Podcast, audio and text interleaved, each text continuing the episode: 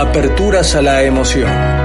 Las mejores aperturas de transmisiones, pinturas sonoras en las previas de los partidos, la magia de la radio se potencia en una cabina de fútbol. Y en la mítica Radio Rivadavia, mucho más.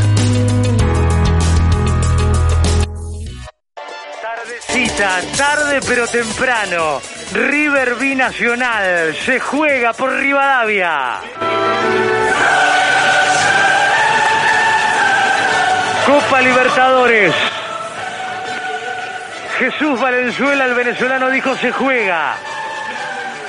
Acá es el silencio de los inocentes. Nada es lo mismo sin gente. El fútbol sin público suena con eco, sin sal, desabrido, sin condimentos.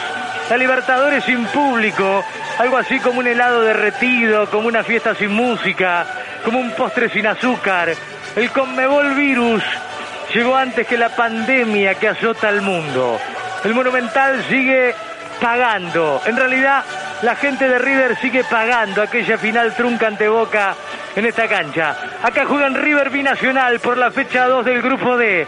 Nuestra Trasmi no tendrá la música de la gente, pero será un coro periodístico con Sassi, La Regina, Hoffman, Koliski, Trabaglio. River llega en silencio se moverá sigiloso, como en una sala de terapia intensiva.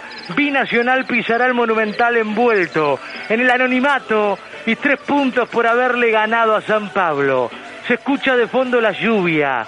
Tardecita noche, la gente sale del trabajo escuchando Rivadavia. Se pegan al show del gol por la oral deportiva. Se apaga el día se enciende la radio. Bienvenidos a la Copa Libertadores, sin gente, pero con la misma pasión de multitudes de siempre. Pasen y oigan, la radio nos volverá a mostrar que el silencio puede hablar.